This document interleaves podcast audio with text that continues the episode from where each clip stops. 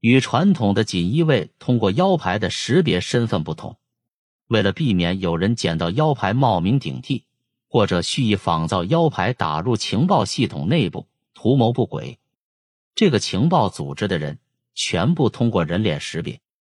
而外出刺探情报的人员在进城之后，都会受到严密的监控，包括他们身上携带的密报，都会经过几轮大清洗一般的排查。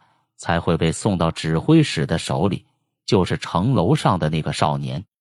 当然，在锦衣卫那个年代，识别人脸并不是通过机器完成，而是人与人之间的监督。由于情报体系人员众多，要让总管一个人记住全部人的脸部特征，这并不现实。所以，那个天才少年划分了严密的分级监控及每层的监管人员。只需要记住自己需要监视范围的外派特务即可。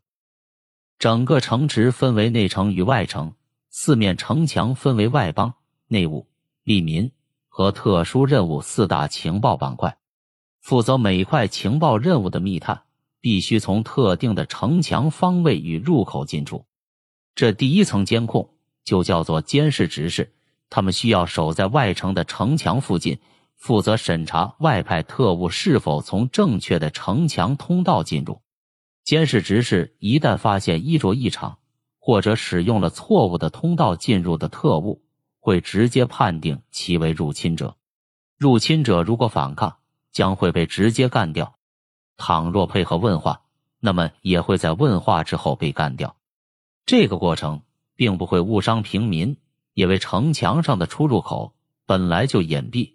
而且只有受过训练的内部特务才会知晓其位置。倘若没有点过人的功夫，是断然无法攀登着城墙进入的。而倘若真的有敌特进入，那就说明对方已经探知了消息，抓到了内城的特务，并且打算冒名顶替。那么他的目的自然不言而喻。而接下来的第二层监控，想必没有一点过人的心理素质。一般是无法通过的。